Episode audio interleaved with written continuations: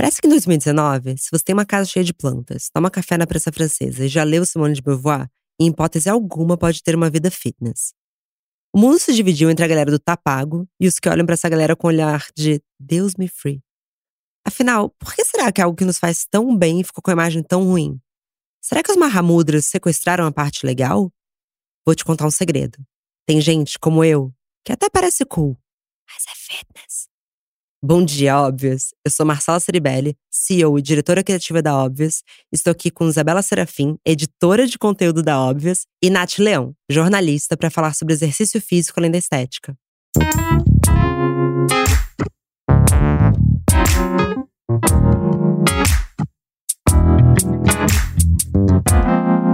Bom dia, Óbvias.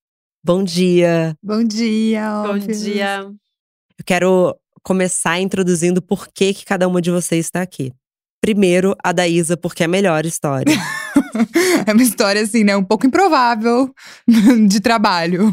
Improvável, porém provável. Provável. Porque toda mágica acontece quando você tá chapada de endorfina. Sim. Tudo pode acontecer chapada de endorfina. É uma dica, as pessoas deviam fazer mais coisas Bom, chapadas de endorfina. Pra começar, que as pessoas acham que não te conhecem, mas elas te conhecem. Porque É. a Isa é editora de conteúdo da Óbvias, então vocês praticamente conhecem ela, porque muitos textos que vocês leem, é ela que escreve, inclusive, o É. roteiro desse programa. E... Eu conheci a Isa depois de uma aula na Velocity. E a gente começou a conversar, conversar, conversar, e deu um match insano. E aí, de repente, ela tava trabalhando na Óbvias. E ela é uma das advogadas da vida fitness. E a Nath, eu conheci num evento para uma marca. E você me fez tantas epifanias naquele dia, assim, que foram, assim, mágicas. Que trouxe até pra minha formação, pra quando que eu deixei de fazer esporte, quando eu retomei esporte. Enfim, então tô muito feliz de falar com vocês. Acho que a gente vai falar de muitas coisas legais. E esse podcast tem uma meta. Eu quero que três pessoas comecem a se movimentar depois de escutar esse podcast. É uma ótima meta. Cada uma incentiva uma, tipo Acho assim. uma é ótima número. meta. Pelo menos três, gente. Por favor, contem pra gente. A gente pode ser madrinha de cada uma madrinha. delas. Ai, gostei. Escolha sua Quero madrinha. muito. Acho Gente, é- maravilhoso. gente, eu quero ser madrinha de alguém. Quem? Falem comigo. Manda Deixa seu arroba. Deixa seu arroba. Bom, Nath, por que, que você acha que é tão importante a gente falar sobre exercício além da estética? Primeiro, eu fico tão feliz de você ter sido impactada pelo que eu falei naquele evento, porque o esporte, pra mim, é um assunto muito importante. É, eu sou jornalista, trabalhei durante muito tempo em uma redação de política, cobrindo política e polícia. É, acabei ficando doente por conta disso, realmente. Era um ambiente extremamente opressor e fácil de se adoecer. É, e aí eu encontrei no esporte uma válvula de escape, basicamente para ser uma pessoa minimamente sã. Quando eu digo minimamente, é realmente o mínimo possível e aceitável. É, e aí, em muito pouco tempo, a pessoa física se juntou com a jurídica, sabe? Eu resolvi que realmente falar sobre esporte era importante, porque ao meu redor eu vi que as pessoas estavam todas adoecendo. A gente estava vivendo numa sociedade doente.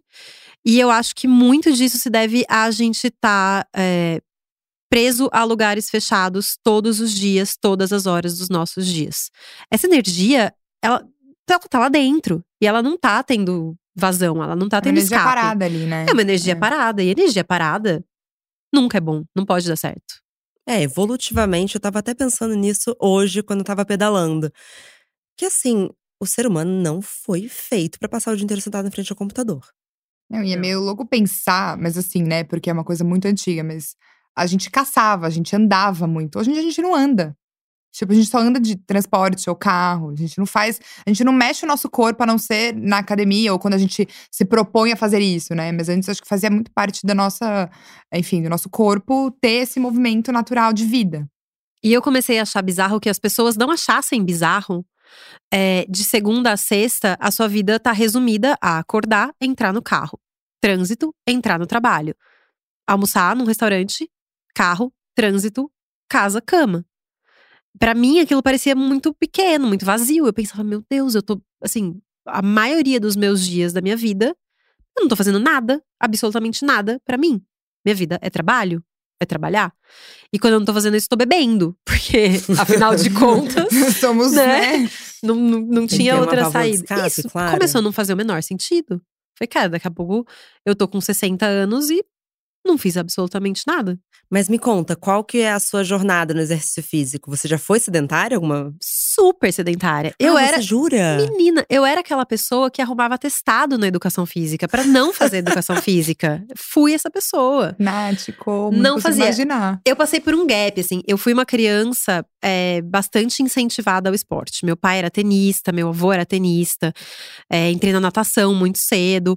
Mas eu nunca fui competitiva. Não gostava, sigo não gostando. Não gosto de, de competição, assim. Não gosto de- do, do ambiente. É, isso acabou me afastando um pouco depois da infância, assim. Eu nadava muito bem e a professora falava, vou te inscrever num- numa prova. Eu falava, não quero. Eu, eu gosto de fazer isso aqui, mas eu não quero competir. E aí eu acabei parando. Então, a minha pré-adolescência, a minha adolescência, eu era a pessoa mais sedentária do mundo, não fazia nada. E aí eu me mudei para São Paulo. Eu era do interior, morava em Agudos. É, me mudei para São Paulo. Comecei a estudar jornalismo, a trabalhar com jornalismo. E aí, essa coisa da, da vida se resumir aquilo e a não fazer mais nada começou a me pegar muito. Principalmente porque eu acho que no interior a gente tem mais essa coisa de rua. Você pode não estar praticando um esporte oficialmente, mas você tá na rua, você tá brincando na rua, você tá pedalando na rua, você tá fazendo coisas na rua. Quando eu cheguei em São Paulo, eu me senti extremamente oprimida. Eu falei, Nossa, eu vivi igual isso, porque eu cresci no Rio e no Rio, no mínimo, pra você chegar até um lugar, você faz meio tudo a pé, né? Então eu vi o, o sedentarismo batendo na minha porta em São Paulo, quase assim, escapei. Mas é, eu acho que é um pouco esse paralelo de uma vida interior. Pelo menos a mobilidade é a pé. Eu tenho pânico dessa coisa de São Paulo de carro o tempo todo. Mas tô aqui. é As horrível. pessoas não querem andar dois quarteirões. É, é uma loucura.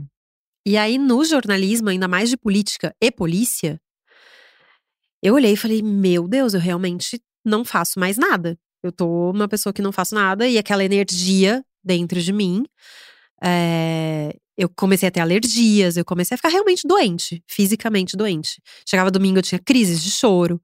E aí eu tinha uma amiga que surfava. Eu olhei uma foto dela um dia e falei: Meu Deus, essa é a coisa mais maravilhosa do mundo. Por que, que eu não tô fazendo isso? Mas quanto tempo, Nath? Ah, isso tem já uns. Eu tô com 34, tem pelo menos 10 anos. E aí eu resolvi. Deu a louca, assim, eu resolvi me inscrever numa aula de surf.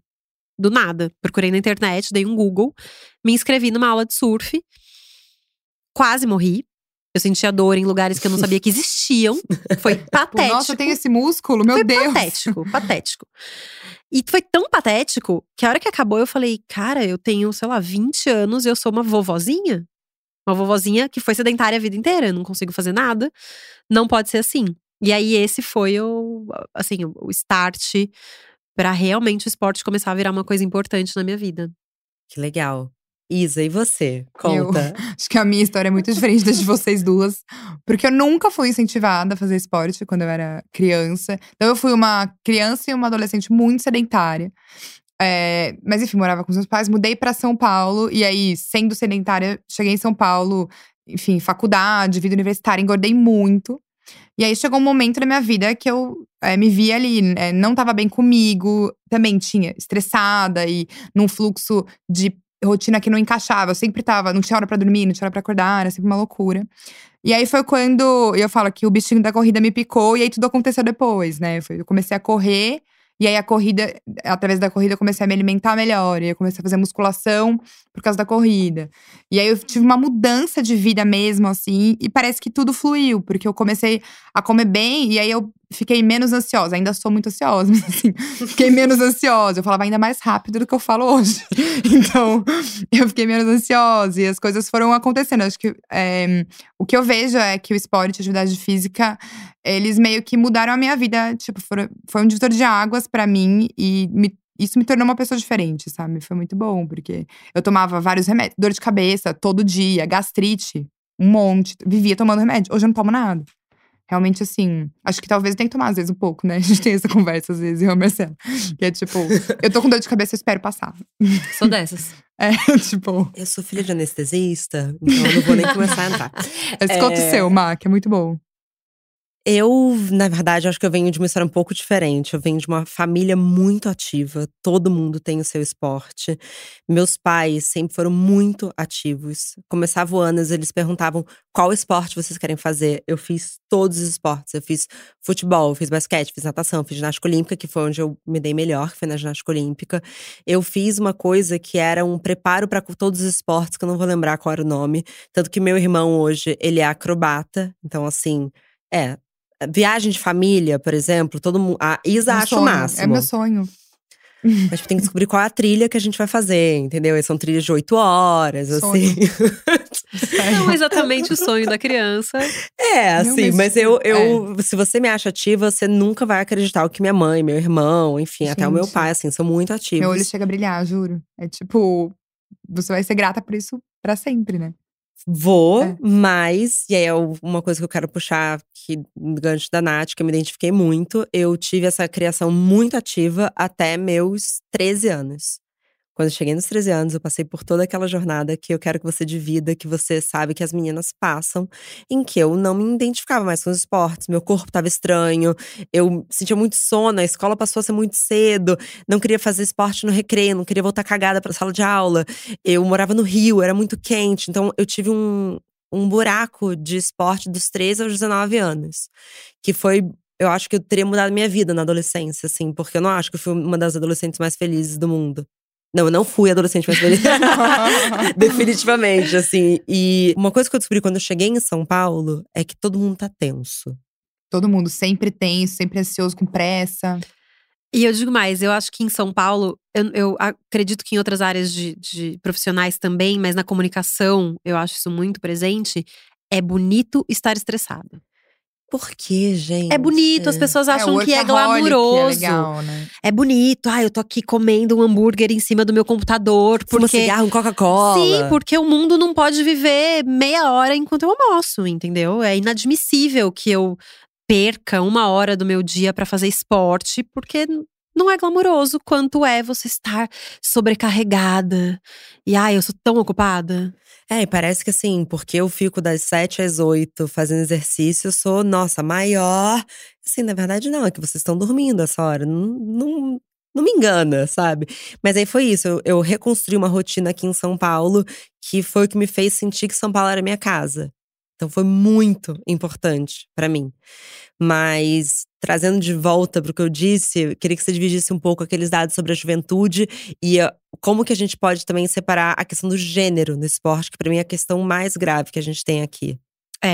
É, eu acho que a gente. Eu acho que a gente tem alguns momentos, assim. Na infância, você, de fato, teve uma infância muito diferente, muito privilegiada. É, porque a, a- sociedade começa desde cedo a fazer essa separação. Então, o menino vai pro parque vestido pra se divertir, pra testar e expandir os seus limites com o esporte. A menina, se ela quiser, ela até pode fazer. Tudo bem, se você quiser, mas vai bonitinha, vai vestida bonitinha. O que já não é uma roupa propícia pra ela se testar, pra ela pular, pra ela virar cambalhota. Não é. Já, já começa por aí. Mas se ela gosta muito daquilo, ela consegue passar essa primeira barreira. É, quando chega na adolescência, eu falo que a gente passa do não convite na infância, do isso não é um espaço pra você. Jogar futebol descalço e chegar sem a tampa do dedão, não é pra você, entendeu? É pro menino tudo bem. Ah, é menina é assim mesmo. Pra menina não é. E aí você passa direto pra uma relação de obrigação, porque aí você virou adolescente, você tem que cuidar do seu corpo. Então você agora você tem que fazer alguma coisa. Não passa pelo momento do prazer. A gente não é ensinada a se divertir com o esporte como os meninos são. É, e isso, eu acho que quando chega na adolescência, que a gente já tem uma série de questões de, de autoimagem, é, de ter que estar bonitinha, de ter que estar bem vestida, eu acho que aí o esporte já começa a, a cair, sabe? E, e por ser mais uma cobrança, entendeu? Eu não quero mais uma cobrança, eu já tenho tanta cobrança na minha vida. Quem é você pra falar que eu tenho que fazer uma atividade física pra estar tá legal, pra estar com o corpo legal? E eu acho que é tão cansativo, e a adolescência já é uma fase tão cansativa que a gente fala, meu, quer saber? E não tem a relação, né, do tipo do esporte com o prazer. É isso, os meninos jogam futebol desde muito, no- muito novos pra, ah, não, vamos encontrar os amigos, jogar futebol e tal. E pra gente não existe esse coletivo de esporte, né? Assim, a gente Eu não. sinto que esse é um código que a gente carrega até hoje, né? Sim. Porque você disse isso, Nath, eu fiquei com muito na- na minha cabeça. Assim, quantas das minhas amigas fazem esporte verdadeiramente por prazer? Porque elas até fazem, mas assim, é uma coisa assim, ai, mas aí tem que. N- E a pergunta que eu mais odeio que me mandam é: mas você vai no domingo? Sim, meus amores, eu amo o que eu estou fazendo. É, e no tipo, domingo é eu consigo fazer prazer, sem é. ninguém, sei lá, me Sem hora, no 10 da manhã, WhatsApp. 11 da manhã, tipo, eu amo. É que o que a gente mais escuta é assim: ah, eu odeio, mas emagrece, Tem que né? Eu odeio, mas faz bem pra saúde. A pior notícia é que não emagrece, né? Não emagrece. A única coisa que emagrece é cortar a boca. em mim, não emagrece. Não, acho que em quase É. ninguém, na verdade, porque, enfim, é a alimentação que emagrece. Na verdade, exercício físico é pra. Cara, é sobre investir na sua velhice, é sobre muitas coisas é, além de emagrecer. E será que a gente precisa emagrecer tanto? Enfim, essa é uma É uma outra outra discussão. podcast, né? É outro noia. podcast. Mas aí, quando a gente chega na vida adulta, eu lembro que eu mencionei esse, esse número nesse evento que você falou. é, que eu falei: 35,9% dos homens afirmam praticar esportes coletivos contra só 15% das mulheres. E 68% das brasileiras nunca praticaram um esporte, segundo o IBGE. É, é uma diferença muito grande, né? E isso, assim, quando você vai ver o número de atividade física, porque eu acho que tem uma diferença muito importante aí, que a mulher adulta, eventualmente, ela até faz atividade física, mas esporte e esporte coletivo, menos ainda. Porque eu acho que a gente teve esse buraco de não ter sido, assim, esse não é um ambiente nosso, nunca foi nosso, entendeu? Não, não teve essa coisa de bater na, na porta do vizinho pra gente bater uma bola. Imagina. Teve. E aí, como que você quer que na vida adulta isso seja natural, sendo que nunca foi natural? Quando pro, pros homens, meu, beleza. Tipo, meu marido tem 34 anos, ele tem um WhatsApp pra marcar o futebol, porque é natural. grupo, né, de WhatsApp. Eles têm. Eu tenho um amigo que tem três grupos de WhatsApp de futebol. Então, tipo, ele joga na segunda-feira com uma galera, na quarta com uma galera e na quinta com outra galera. Tipo, é uma coisa que faz muito parte. Ele tem várias, várias turmas. Faz né? parte da vida social, Da vida social. deles, né? Quer tomar cerveja depois, né? Ai, E mas- é socialmente aceitável. Você sabe que aconteceu uma coisa muito louca? Eu trabalhei durante muito tempo em um lugar majoritariamente masculino. Eu era praticamente a única mulher ali. É, e nessa fase o surf já era super importante pra mim. Eu surfo uma vez por semana, religiosamente. Eu faço isso durante a semana, porque no fim de semana sempre acaba aparecendo alguma coisa que você terceiriza o esporte, acaba não conseguindo fazer. É, e eu desenvolvi toda uma técnica. A Isa sabe bem que ela a vivia gente já trabalhou na mesma editora. então eu acordava às 5 da manhã, 4, 5 da manhã, pegava minha prancha, ia pro Guarujá surfar, levava um galão daqueles de água mineral que eu enchia de água da torneira, shampoo, condicionador, tomava um banho na calçada, famoso banho de galão, e ia direto pro trabalho. E chegava um pouco mais tarde. E eu enfrentei vários olhares de reprovação por conta disso. Só que quando chegava no fim do dia, eu chegava mais tarde e saía mais tarde. É, quando chegava no fim do dia, alguns dos homens daquele ambiente, ó, então eu vou sair mais cedo porque eu vou assistir o jogo de futebol. E aí, tudo bem? Então, a minha, a minha falta de horário ali na manhã, porque eu tava indo surfar, não era tudo bem. Você percebe quando não é tudo bem. É tipo, nossa, mas veio direto da praia, surfar? Como se fosse uma coisa é, é, Como se você não. Não é seu lugar, sabe? não é seu lugar. Assim, como é que você vai chegar tarde no trabalho pra ir surfar? Só que sai cedo do trabalho pra ir assistir futebol com os brother? Tudo bem. Claro, porque tá institucionalizado, né? O surf é um luxo. Que Luxo. luxo, é esse que Sua você se louca. deu? Na verdade, eu tô achando um luxo maravilhoso. Tô quase começando. Você Vamos. Dá pra Que- fazer isso, Que gente? eu sempre Dá te achei. Eu sempre te achei maravilhosa nesse esquema. Eu vi a Nath, tipo, muito cedo no Stories. E aí ela chegava, tipo, na redação, assim, Feliz. endorfinada, com sorriso, assim. Imagino. Tipo. É, nessa minha onda eu também fiz aula de surf com a minha família, tá? Numa férias que eu achei que era só férias, na verdade era uma cilada, a gente só surfou. Não era amor, era cilada. Juro por Deus. Aí eu só surfei, eu, mãe, não quero mais fazer aula. Não, vamos! Então eu sei surfar, inacreditavelmente. Maravilhoso. Pra mim é um esporte.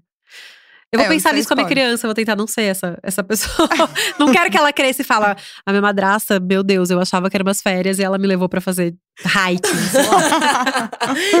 Não, eu sou muito grata, mas é que eu lembro de, assim, hoje em dia eu entendo o que minha mãe tava fazendo, mas eu lembro da época meio, sei lá, eu via as adolescentes ficando com o Disque Man. Diz que Me entrega um pouco. É, entrega um pouco. Eu vi elas com o iPod. gente, a gente tá falando aqui muito sobre bem-estar, mas queria trazer pra conversa a Aline Cristina de Campos. Ela é professora doutora do Departamento de Farmacologia da Faculdade de Medicina de Ribeirão Preto. E ela mandou um áudio contando pra gente os benefícios do exercício físico pro cérebro. Eu acredito que hoje a maioria das pessoas tem uma ideia de que a prática regular de exercícios físicos possa trazer benefícios ao funcionamento do nosso corpo, que vão além da estética. Entretanto, eu acho que a maioria das pessoas ainda não conhece quais são esses benefícios.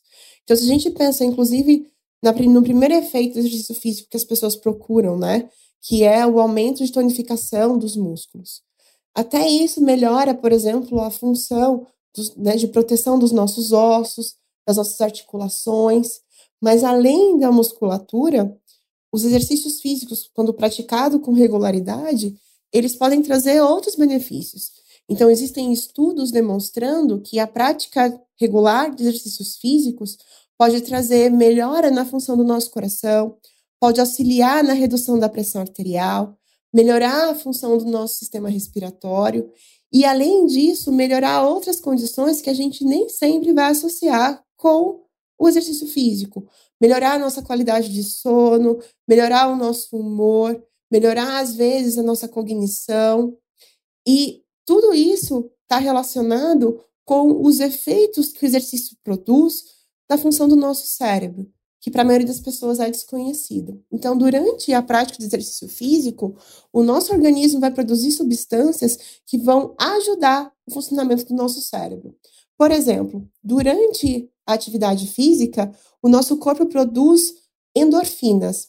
Endorfinas são substâncias que vão, além de reduzir a nossa percepção da dor, porque elas agem como se fossem analgésicos, como se fosse a morfina, ela vai produzir uma sensação de bem-estar. Aliado a isso, outras substâncias que a gente chama de neurotransmissores também são liberados durante o exercício físico. Neurotransmissores são substâncias químicas liberadas pelos nossos neurônios que vão auxiliar na comunicação entre esses neurônios no sistema nervoso central, ou seja, no nosso cérebro. Então, dentre esses neurotransmissores, dois principais que são liberados durante a prática de exercícios físicos regulares são a dopamina, que está relacionado, por exemplo, com o prazer, que é um neurotransmissor liberado, por exemplo, durante o sexo.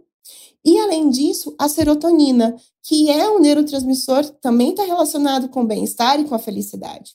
E, curiosamente, esses dois neurotransmissores, dopamina e serotonina, são encontrados diminuídos em pacientes com depressão. Então, a prática de exercícios físicos pode facilitar a produção e a liberação desses neurotransmissores e essas substâncias. A longo prazo, isso pode produzir vários benefícios, uh, como, por exemplo, a melhoria de conexões entre uh, os neurônios e a liberação de outras substâncias que também podem melhorar a saúde dos neurônios, como, por exemplo, o fator uh, neurotrófico do cérebro. Esse fator, ele, ele é capaz de melhorar o número de contatos que os nossos neurônios fazem, aumentando a eficiência da transmissão de, de, informação. E isso localizado em uma região chamada hipocampo, que é uma região do nosso cérebro que coordena as nossas funções de memória e de aprendizado, isso vai melhorar muito a nossa capacidade cognitiva, né? De maneira teórica. E além disso, nessa região do hipocampo, também é sede de um evento super importante para a função do nosso cérebro. Nessa região, no cérebro adulto, existe a produção de novos neurônios. E exercício físico, existem dados experimentais mostrando que corrida é, é existe a, que a corrida é capaz de uh, induzir a produção desses novos neurônios. Então, a gente tem, de uma forma geral, o exercício físico aumentando o que a gente chama de eventos plásticos no sistema nervoso central ou no nosso cérebro. O que seriam esses eventos plásticos? Seriam eventos, então, que vão ajudar o neurônio a se moldar, a ficar mais saudável, para que ele transmita e receba informações de maneira mais eficiente. Bom, da minha parte, é, Eu acho assim, se a gente quer um mundo com mulheres cada vez mais inteligentíssimas, ocupando espaços e sempre felizes, eu quero mulheres ativas. Com certeza. Gente, vamos combinar de fazer um surf antes da reunião? Porque o pessoal vai chegar endorfinado, as minas vão chegar cheias de ideia boa, vão chegar felizes. Aí tá comprovado cientificamente, conexão de neurônios. Não, é foda, gente. Olha isso. É, tipo, você malhar teu corpo pra ficar mais inteligente. Não tem desculpa pra não fazer aquelas, né? Já, pastora, do, é, militante da causa do exercício. É, eu tô cagando se a bunda vai ficar dura, se eu ficar mais inteligente. Mas vocês não sentem isso? Assim, se eu não malho, eu sou uma pessoa meio inútil, assim. Se eu não, se eu não me mexo de manhã, eu sinto que eu fico com mais sono, que eu tô menos a disposição esperta. é outra, né? É muito claro É. que você fica muito mais esperto, muito mais atenta. Eu me sinto muito mais é que eu também tô muito conectada com esse movimento, mas eu me sinto mais eu quando eu fiz exercício de manhã. Quando eu não faço, eu sempre me sinto meio lenta. Vocês não sentem isso? Super. Eu fico mais lenta. E eu acho que também, é, quando você não faz nada, o seu cérebro. Eu não sei, eu sempre imagino que você acorda com ele meio adormecido, meio dentro de uma caixinha, assim, sabe? E aí, quando você vai, já começa seu dia fazendo alguma coisa que bota tudo pra mexer, e que você também. eh, Porque eu não sei vocês, eu acordo já, tipo, putz, tem que mandar aquele e-mail, ai que saco, aquele negócio não se resolveu. Eu sou uma pessoa meio garota enxaqueca, assim, sabe? Então, quando eu abro o olho, isso tudo já tá chovendo na minha cabeça e me chateando, assim, basicamente. Porque as coisas boas a gente não lembra, assim, tão fácil. Agora, acordar, acordar de madrugada pensando, ah, amanhã vai ser um dia maravilhoso, nunca vi. Acordar pensando, puta, tem que resolver aquele BO amanhã, acontece. E aí, quando você vai pro esporte, é, eu acho que você meio que obriga o seu cérebro a tirar o foco daquilo e a estar por algum momento no seu dia 100% com você, jogando ao seu favor, entendeu? Presente, né? Porque ou ele tá Uhum. com você, ou tu vai tomar um caldo. A corrida vai sair um lixo, não, não, vai funcionar. Então, eu acho que é um dos poucos momentos onde o seu cérebro e o seu corpo estão jogando juntos. Totalmente. Eu acho, sempre falo isso, assim, pra mim é uma dádiva ter uma hora do dia em que eu não olho meu celular. É um sonho nos dias de hoje, né? É, na aula do Caio, que eu faço de pedal, ele, fa ele faz uma analogia que eu amo. Assim, às vezes, mesmo pedalando, às vezes vem um probleminha, e aquele probleminha é meu cérebro já jogando contra mim, né? E ele fala assim: todos os problemas ficaram pra fora dessa sala. E eu sempre imagino os problemas uns monstrinhos que ficaram me esperando lá fora, sabe? Mas assim, é uma historinha que eu conto pro meu cérebro que funciona. Então, assim, é uma hora só por mim. E eu tenho certeza que eu seria uma Marcela muito pior, mais mal-humorada também. Tem a menor Claro. dúvida. é, se eu não tivesse esse momento de desconexão. Porque quando a gente fala, por exemplo, de mindfulness, que todo mundo não para de falar disso, claro que é lindo você parar 10 minutos e ouvir o Headspace. Mas 50 minutos só prestando atenção no que o seu corpo tá fazendo, não pensando que você tem que resolver um WhatsApp de trabalho, um e-mail e tem mil BOs, isso também é corpo presente. Eu acho que também é uma forma de exercitar sua mente. Com isso certeza. que você falou, é isso, dos probleminhas pra fora da sala, é muito o que é um fundamento da meditação, né? Quando você tá ali, enfim, na yoga, eu faço yoga há muito tempo. É, na hora que você vai meditar, é muito isso. É você, tipo, você entende, você vê o, o seu pensamento, mas aí você deixa ele passar. É tipo. E é isso. E, e exercício físico, eu acho que é isso, é uma meditação ativa, né? Você tá ali focada em você, prestando atenção no seu corpo, se percebendo, e a gente tá num momento de, acho que de mundo, de vida, que a gente não se percebe mais. Tipo, você não sente mais sensações do seu corpo ao longo do dia. Você tá ali trabalhando no computador e aí resolvendo o problema, e uma mensagem no WhatsApp. Putz, tenho que desmarcar tal coisa, tenho que fazer isso, fazer Na aquilo. verdade, não só não sente o corpo, mas como todos os códigos que a gente recebe, a gente tem que. A gente precisa odiar nosso corpo, né? Pra que a Sim. indústria siga em frente. Então, a gente não. Não, não, só- não só não sente, mas como a gente é condicionado assim. Ai, não gosto do meu braço. Ai, não gosto da minha perna. Então, assim, como é que você vai ter uma intimidade com um corpo que você só joga ódio? Exato. E sabe, essa coisa de, de gostar também, de ter essa relação com o esporte, eu percebo muito quando eu falo sobre isso, é, que a maioria das mulheres não sabe do que gostam. Simplesmente elas não sabem do que gostam quando o assunto é atividade física e esporte. E eu acho isso super importante, porque todos esses benefícios que a gente tá falando, na minha opinião, eles só aparecem se você sente prazer com aquilo, se é uma coisa que te Totalmente. faz feliz. Então, por exemplo, eu odeio aula de spinning. Odeio aula de spinning. Me julguem. Eu sei que vocês amam. A gente ama, mas eu acho lindo você Gente, odiar. eu odeio. As pessoas estão excessivamente felizes lá dentro. Eu falei esses dias no meu Instagram. As pessoas me julgaram. Como assim? Você não gosta de gente, a gente feliz? fica emocionada. Você não gosta de gente feliz? Falei excessivamente felizes em um ambiente que pra mim não é feliz. Não, não gosto. Elas me incomodam. A minha versão garota enxaqueca aparece. Eu fico com raiva, fico com raiva da música alta, daquela luz das pessoas rindo e gritando. Não gosto que gritem comigo. Eu também não amo os gritos. Não gosto. Eu, Eu posso gosto, admitir. gente. Tenho vontade de gritar junto. Ent- Então, você é a pessoa que eu bom. odiaria na aula de spinning. Que bom que a gente nunca passou por esse momento juntas, tô sendo sincera. Não gosto. Então, assim, é, eu não vou fazer aquilo. Ah, mas queima 1.250. Who cares? Eu não vou fazer aquilo porque me irrita, me estressa. e, eu- e esse é um momento que eu, por exemplo, eu estaria lá pensando: que merda, eu odeio estar aqui e nos meus problemas. Eles não ficariam na porta me esperando, eles estariam lá dentro junto Não, com toda a insatisfação É de estar como eu me dentro. sinto numa sala de musculação, por exemplo. Então, eu adoro eu saio de lá musculação. estressada. Mas, eu, como eu sei o que eu gosto, é, e eu, eu sei que eu gosto de muitas coisas, porque eu já testei muitas, eu sei modular o que eu preciso. Então, por exemplo, se eu tô muito ansiosa e eu sinto que eu não tô conseguindo me livrar daquilo, eu vou nadar. Porque a respiração encaixa e eu entro naquele fluxo de acalmar, encaixar minha respiração. Se eu preciso pensar mais claramente sobre alguma coisa, eu vou correr. Porque a coisa ritmada me, me deixa pensar de uma forma mais organizada. Se eu não quero pensar em nada daquilo, eu só quero me livrar, eu vou surfar. Porque ali o meu, meu cérebro tá 100% focado naquilo e em mais nada, senão eu morro afogada. Então, eu acho que quando você se conhece e você se dá o direito de testar, você também consegue modular para coisas que funcionem pra você. Não é tudo que funciona pra todo mundo. Eu vejo um monte de gente correndo e sofrendo. Sim, a gente sim. assume, tu não gosta de correr. É, eu acho que tem que fazer achar o que coisa. gosta Tô- mesmo. não, eu tô totalmente com você. Nath e Isa, das pessoas ao redor de vocês que acabam não fazendo nenhum exercício, quais são as barreiras que vocês sentem que elas têm? A Nath falou de musculação e eu acho que é muito válido a gente pontuar aqui. É, eu aprendi a gostar da musculação porque eu entendi que era muito importante pra fazer o que eu queria, que era correr. Mas acho que a musculação, especialmente, tem duas coisas. Uma que eu acho que a sala de musculação é um ambiente muito tóxico mesmo. E eu já fiz várias academias e acho que hoje eu tenho uma academia que malho num horário o melhor possível ali de, enfim, não tá tão cheio e tal.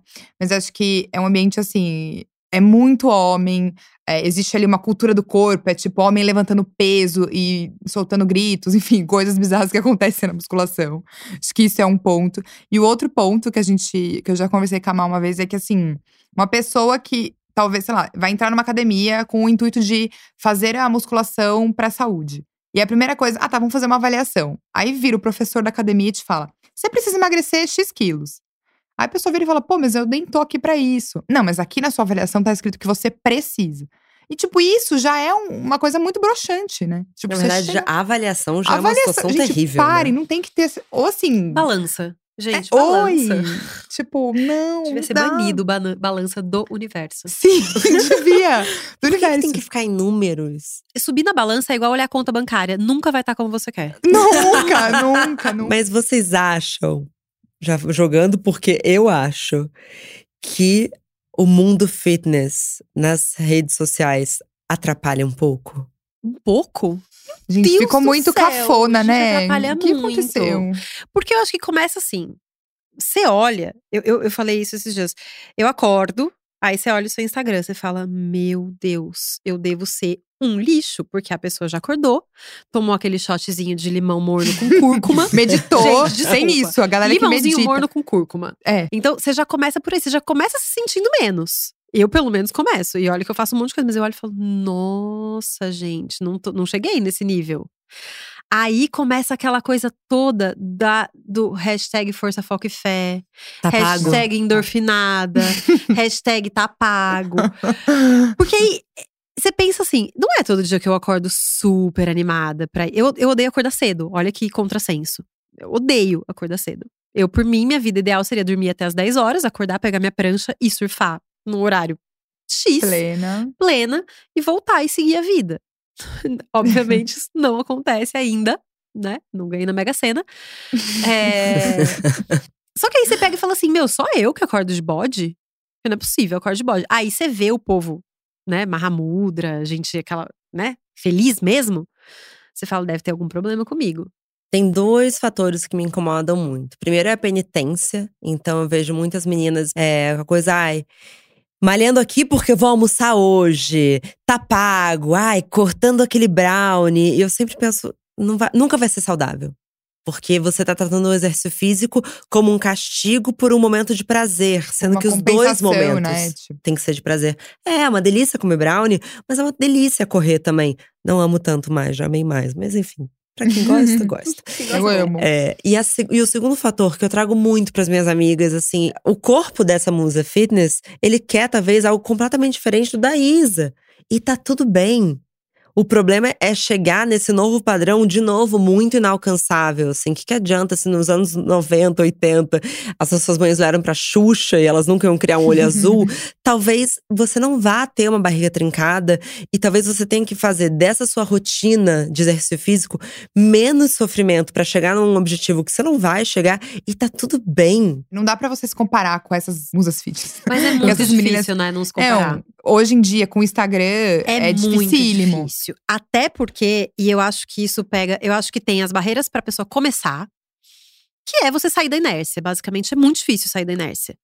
Porque o seu corpo acostuma. Cara, você fica 15. Eu que faço exercício todo dia, faço esporte todo dia. Se eu fico 15 dias sem fazer, nossa, delicinha, eu quero ficar na Aí rede. o corpo adora um confortinho, Você né? fala, nunca mais eu vou voltar. Nunca mais eu vou voltar. Quase Aí quando você isso. volta, é meio. O que, que eu fiz Meu comigo? Deus. Meu Deus. Então, sair da inércia é difícil. Aí eu acho que a pessoa sai da inércia com um, um objetivo muito difícil de ser alcançado, quiçá impossível. As pessoas falam muito isso pra mim, às vezes, de ah, se eu malhasse todo dia, eu teria esse corpo. Hum, Não. não teria, provavelmente não teria. É, Às vezes eu já senti até isso meio de um julgamentinho, assim, sabe? De Tipo, nossa, mas que engraçado, né? Você faz esporte todo dia e você não. E não parece. ouvi- emagrece, Você né? já ouviu? Não parece? Não Nossa, nem parece. parece que você malha É porque você tanto. não emagrece, né? Mas. Tá, mas quem te disse que. Um, quem te disse que meu objetivo é emagrecer? Dois, muitas dessas pessoas em quem você tá se mirando não é só atividade física, cara. Elas estão botando um dinheiro em tratamento estético, em um monte de coisa. Eu acho que esse é o melhor gancho pra trazer a Nuta Vasconcelos pra conversa. A Nuta não tem um corpo padrão fitness, mas ela faz pilates, faz musculação e ela acredita que o exercício é muito importante pra saúde mental. Olá, pessoal da Óbvios. É, quem tá falando aqui é a Nuta Vasconcelos. E eu vim contar pra vocês um pouquinho da minha relação com o exercício físico. É, durante muito tempo, eu associei exercício físico com um tipo específico de corpo. E, inclusive, achava que eu tinha que estar dentro desse perfil de corpo para poder entrar numa academia, para fazer exercícios físicos. E eu acho que isso é vendido pra gente mesmo ao longo da, da vida, né? Que exercício físico é coisa de quem é sarada, exercício físico é só para quem tem um tipo específico. E isso inibe muito a gente de entrar na academia, de começar a se exercitar. Até porque quando você não eh, tem esse tipo específico, quando você entra numa academia, a primeira coisa que você escuta é: e aí, quantos quilos você quer emagrecer? E aí, já perdeu alguma coisa? Então, você tem que estar com uma estrutura mental muito boa também para saber que você vai passar por isso e, e saber como se posicionar e que isso também não seja uma coisa que te desanime. Hoje em dia, eu faço exercício físico pela minha saúde mental e também para envelhecer bem, né? É, acho que a gente pensa pouco como se exercitar significa abaixar para pegar alguma coisa do chão sem travar, sabe? É botar o seu cérebro para respirar mesmo, para conseguir dormir bem à noite, para se sentir mais disposta. Então, é por isso que eu faço exercício físico. E, e eu acho que a gente tem que cada vez mais falar sobre isso, como é importante todo mundo se exercitar, independente da sua estrutura física, independente, independente do, do seu peso, porque exercício físico é saúde não só física, também é saúde mental, né? E também os estímulos para a gente começar a se exercitar, eu acho que também são bem.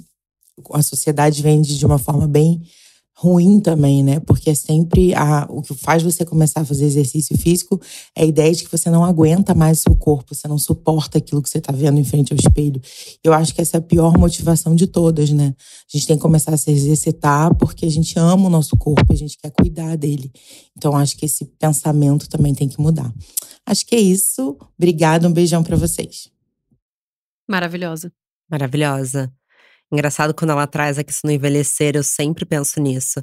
Eu venho de uma família de médicos, e aí outro dia minha prima, que é cardiologista, estava na minha casa, ela falou: Ah, quanto tá seu batimento cardíaco? É... Em repouso. Em repouso, isso. E eu falei: Ah, tá 56. Ela, Marcela, 56 é muito bom. E aí eu saí, tipo, dançando pela casa, assim, yes, yes, coração saudável, sabe? E, e, de fato, eu sempre penso assim, qual que é o corpo que eu tô trazendo para envelhecer? É, a minha avó, para mim, é o melhor exemplo. Ela sempre foi ativa. Como todo mundo da minha família até hoje, ela faz pilates com 87 anos. E ela tem a posturinha bonitinha, ela não precisa de ajuda para nada. E assim, é, a gente vai viver cada vez mais e a gente tem que saber que tipo de vida a gente quer ter. Com certeza. Na, a minha família tem muitos casos de câncer, muitos. É bizarro. É, e a minha médica falou: ela falou, a gente, hoje a gente já sabe que 20% só é, tem carga genética e os outros 80% é sua rotina. É a vida que você leva. Então, para mim. Não sabia, que legal. Para mim, isso é, eu também não sabia. Para mim, isso é muito sério. É, e é engraçado, sabe que para mim a musculação, eu gosto porque eu gosto muito da sensação de me sentir forte. Eu me sinto tão forte quando eu tô fazendo musculação, sabe? Eu boto aquele supino. Aí você aumenta o peso e fala, aumenta tô, o peso, tô ficando mais forte. Eu me sinto forte. Eu adoro não precisar pedir ajuda do boy pra botar o galo ah, d'água. Isso é legal mesmo. Posso trazer um coach feminista fitness? Traga. Eu amo quando. Porque eu não faço musculação, mas eu faço circuito, é como se fosse um crossfit, mas tenho vergonha de falar essa palavra. é, que eu aconteceu amo crossfit? a cara dos homens quando você tá pegando peso maior que eles. Amo. Eles ficam muito de cara. Eu amo e e eu sou bem forte justamente porque, por eu ter histórico, Uhum. né? E por eu gostar. Eu também amo a sensação de ser forte, assim. E a cara dos boys, eu vou filmar vocês, boys, porque vocês ficam muito arrasados. Ficam arrasados. Eles ficam arrasados. E revezar Mata a aparelho. masculinidade. Mata, parece que eu Mata. acabei de sugar toda a testosterona dele. E eu ainda olho assim, lamento, querido. Gente, e quando acontece aquela coisa na sala de musculação que é muito engraçado, que você tá fazendo exercício, aí vem um boy que, tipo assim, não é professor e vem corrigir. Ah, Ah, não, aqui não. Amor, amor. Gente, No é uma surf loucura. acontece isso também, sabia? Nossa. Eles chegam assim do lado, às vezes falam assim: você já pensou em surfar de longboard? Porque é mais fácil pra mulheres. Tá anotado. É que, é que podcast não pega o olhar, né? Eu só mando aquele olhar do tipo, querido, quem pediu sua opinião, fofo? Gente. Vamos combinar O isso? que a gente faz, né? Mas deve ter muito machismo no surf, né? Muito, muito. É muito doido que, assim, é, tem, tem bastante assédio, porque você tá de biquíni, você tá. E eu me recuso a botar uma roupa por causa desse bando de cara machista. Então eu surfo de biquíni mesmo, eu não tô nem aí. É, tem, tem torcida contra. Não. Doido isso, né? Tem torcida contra. Você rema numa onda, você olha os caras tão tudo olhando, assim, torcendo pra você cair. Você fez um post uma vez no Insta, lembra? Fiz. Muito legal falando disso. Porque realmente é, é bem difícil, assim. E agora eu tenho um, um grupo de mulheres que a gente surfa juntas, assim. Cara, é libertador. É libertador, porque Acho tem. que a gente vai. Vamos, tá to- tão todas convidadas. Gente. É incrível. Eu falo pra elas, eu falo, a gente é o crowd mais legal que existe no surf. Porque assim, eu tô aqui, aí tem 50 homens e 3 mulheres. A mina pegou uma onda ali, 50 metros, eu sou aquela louca que tá, uhul! Linda onda, parabéns, bato palma. Porque precisa disso, sabe? É difícil. Você tá tentando se meter num ambiente que não tá ali a pra, gente pra se ser acolhedor. intrusa, né? Tipo, ali… É por isso que eu sou muito fã da Britney Screw, assim, acho essas meninas, assim, surreais. Aliás, beijo pra todas. Isso tá bombando no surf. Tem um monte de coletivos femininos. Que legal. Isso é Foda. incrível, assim, é super. É, é empoderador, assim, você vê que tem uma, uma semelhante, sabe? Tem uma pessoa igual a você ali. Porra, isso faz toda a diferença. Tava conversando outro dia com a Lelis, que é uma amiga minha, que eu falei: olha, esses lugares não têm a nossa cara. Mas eles nunca vão ter a nossa cara enquanto a gente não ocupar esses lugares. Então, assim, é isso, tem que chegar em grupo, a gente ocupa e eu vou ficar aqui até ter a nossa cara. Nath, o que, que você diria pra alguém hoje que tá sentindo todas essas barreiras? Qual que seria o maior estímulo que você daria pra uma amiga, por exemplo? Cara, eu acho que a primeira coisa e o que eu tento muito fazer é vamos junto. vamos junto. É muito mais fácil quando você tem outra mulher junto com você. Você se sente mais confortável, se sente mais segura, porque tem também essa questão de medo. É, você se diverte mais. Se dá errado, você ri junto. Se dá certo, você comemora junto. Então, vamos formar grupos, assim. Isso, isso é muito importante. É, e, cara, assim, é, a gente, nosso corpo tem tanto potencial que é, é, é uma pena você subutilizar esse potencial.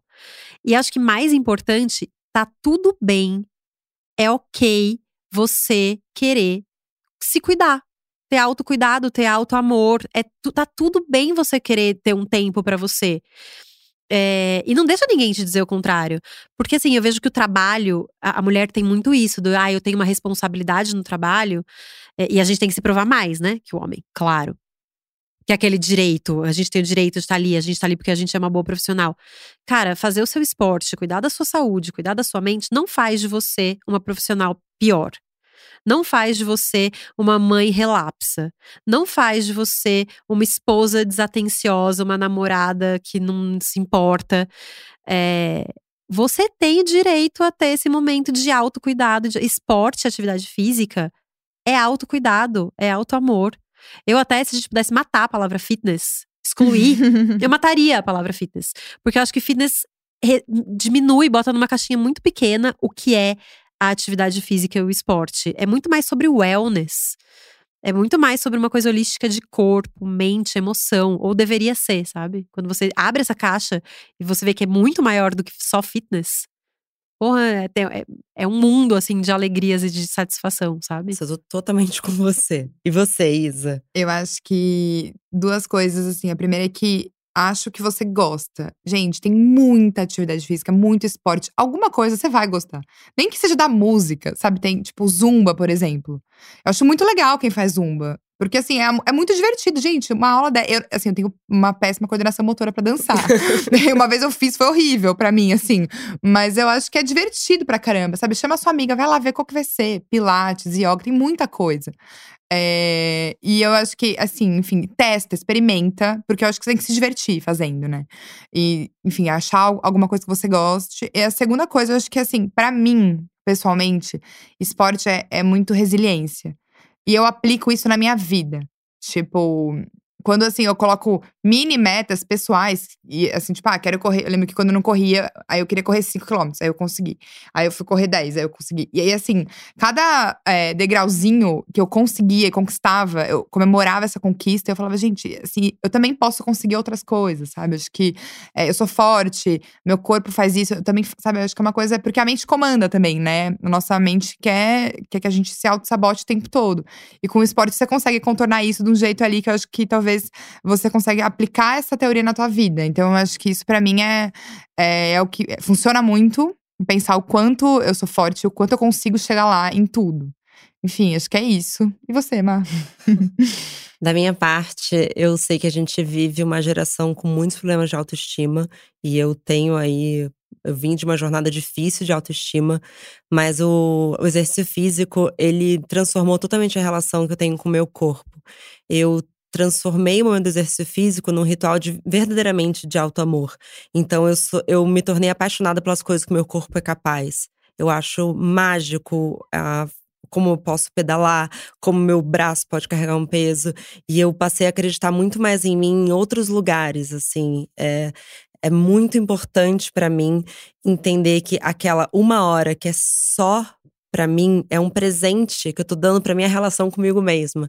Então, se eu puder, de novo, quem quiser ser amadrinhada por mim, a gente eu tô aqui, mas eu acho assim, foi a minha solução de autoestima e muito engraçado, porque não não passa pela estética nesse lugar, assim, é totalmente pelo pelo que eu tô fazendo por mim. E eu queria trazer o áudio da Nath Fusaro, que, enfim, é super emocionante. Oi, óbvios! Eu sou a Nath Fusaro, jornalista e triatleta amadora e eu queria contar a minha história. Bom, eu sempre fui uma criança e uma adolescente muito ativa, jogava em todos os times da escola, basquete, futebol, natação. Mas na faculdade abandonei um pouco e fui engolida pela correria da vida. Aí voltei a praticar uma aula aqui, uma aula ali na academia, já trabalhando. Mas há quatro anos eu fiquei muito doente. Eu perdi um rim, eu tive uma doença que chama estenose de Jupe. É uma doença que nasceu comigo, um afunilamento do canal da uretra. Sabe o tubinho que liga o rim à bexiga? É esse tubinho. Uh, normalmente ele entope quando a pessoa tem uma pedra, mas o meu ele fechou naturalmente. E isso fez com que o rim apodrecesse, parasse de funcionar. Bom, eu descobri meio tarde, não tinha mais como fazer uma cirurgia para recuperar e eu tive que fazer uma cirurgia para tirar. Mas bem nessa época, eu estava ali, retorno de Saturno, 28 anos, tudo acontecendo ao mesmo tempo. Eu achei que eu fosse morrer. Eu achei que eu tinha tudo. Eu tinha um trabalho, eu tinha um namorado, eu tinha uma família que me amava, eu tinha tudo para ser feliz e eu não era feliz por algum motivo. Ainda que eu praticasse algum esporte vez ou outra, eu fazia um spinning na academia, eu nadava na academia porque estava calor, eu corria às vezes, é, fazia uma aula de pilates aqui e ali, uma musculação, mas eu não tinha uma rotina assim muito definida. Bom, tomei esse susto, tive que correr com a cirurgia e eu lembro que às vésperas da cirurgia fui fazer um exame no anestesista e eu li uma matéria de uma menina numa revista que estava ali na recepção contando como ela venceu a depressão por meio do esporte. Eu sabia que eu não estava em depressão, mas eu estava triste. E aí ali eu truquei. Eu falei: olha, tá bom, se for para morrer, já foi, não tem o que fazer. Mas se eu for viver, eu vou fazer isso. Algum dia eu vou virar triatleta. Porque eu achava muito legal, mas eu achava impossível para mim. Eu nossa, essas pessoas, sei lá como elas fazem isso. Fui para cirurgia, foi um pouco complicada, mas deu certo. A recuperação durou uns oito meses, assim, até eu voltar à minha forma física. Mas lembrar dessa minha meta, desse meu sonho, que era virar triatleta, me ajudou a levantar, a fazer abdominais para fortalecer o core de novo, a fazer é, esteira para recuperar o fôlego, porque quando eu saí da cirurgia eu não conseguia falar. E assim eu vi no esporte uma, uma, um ânimo, um motivo para recuperar a fé na vida. E aí, um pouco mais de um ano, um ano e meio depois, eu cruzei a minha primeira linha de chegada. E agora, quatro anos depois, tô prestes a completar o meu primeiro Ironman. Muito feliz, plena, assim, realizada. Eu descobri que eu não posso ficar sem esporte na minha vida. É o meu momento. Eu acordo cedo, mas eu gosto. Eu acordo cedo pra nadar, pra pedalar, pra correr tem dias que eu faço as três coisas juntas e eu fico cinco horas treinando, mas é o meu momento. Eu sou muito feliz assim e eu não sei mais viver sem. Espero que a minha história ajude vocês a acreditar que vocês também são capazes de cumprir, de realizar o que vocês quiserem, o que vocês sonharem, por mais difícil que isso possa parecer é, na fase da vida em que vocês se encontram. Um beijo, obrigada. Ai, gente. Sem Emocionante, palavras, né? né? É linda a história da Nath. É linda. E inspiradora, de fato. Inspiradora, né? E a Nath, enfim, é uma, uma mulher que trabalha pra caramba, tipo, tem uma vida enfim, não querendo, né, falar que outras pessoas na internet, musas, features, não tem, mas assim, né, ela tem ali uma toda uma coisa que acontece além do esporte na vida dela. E acho Sim, que isso é, é uma vida real rolando é. em paralelo. em paralelo. É. Então, acho que isso é muito inspirador. E falta referências assim, né? Falta. Ela é a verdadeira musa Aí eu não vou usar a palavra fitness porque a gente pode a gente hoje enterrar ela. É. ela é a verdadeira musa. Bom, para finalizar, vocês têm outras pessoas que inspiram vocês? A, a Lari Gargaro, que trabalhou comigo, que é maratonista, enfim, é foda, maravilhosa, jornalista também. O Instagram dela é Larissa Gargaro. Eu me sinto tão inspirada pelas minas que estão comigo, sabe? Nos esportes, assim, que, que surfam comigo. Mas fora do, do, meu, do meu convívio diário, as meninas do Longarina eu acho que elas são incríveis porque elas se propuseram a desbravar um universo que é do surf, que é super masculino, e, e convidar outras mulheres a fazerem isso junto com elas. E eu acho isso de uma grandeza. Acho uma coisa é você acordar, ir lá e fazer o seu esporte, o que é bem legal. Agora, convidar outras para fazer junto, eu acho grande, sabe? Acho bonito. É, a Yara Shoa, que começou, virou maratonista, sei lá, com Ah, tipo 50 Yara, anos, Foda, cara. é. Eu olho aquela mulher, eu falo, "Hum, olha, quando eu crescer, eu Ela quero fez ser Boston, assim. né? Maratona de Boston. Não, incrível, tipo, assim, da- sei lá, com 40 anos ela fez a primeira corrida. Ela conta que ela acabou a prova, os caras já estavam tirando os cones atrás dela, assim. E aí, sei lá, com 50 ela tava correndo maratonas. Bom, demais. Da minha parte, vou trazer de novo as meninas das Britney Spears, porque assim, sou apaixonada. É, como é foda ver elas ocupando esse lugar. Segundo a Ana Paula Simões, que é professora de pedal, que ela de fato transformou uma aula de spinning praticamente numa meditação ativa pra mim.